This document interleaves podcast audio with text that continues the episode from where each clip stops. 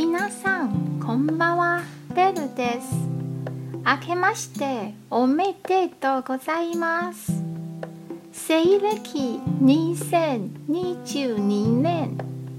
日本は令和4年。台湾は民国111年になりました。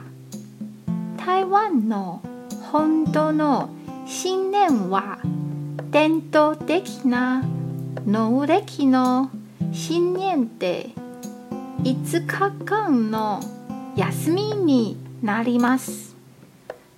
西暦の新年は台湾人にとって新しい一年の仕事が始まるという意味です。1月1日が終わるとすぐに加工や仕事が始まります。私もそうですよ。今年もどうぞよろしくお願いします。今日も一日お疲れ様でした。ゆっくりおやすみくださいね。じゃあまたね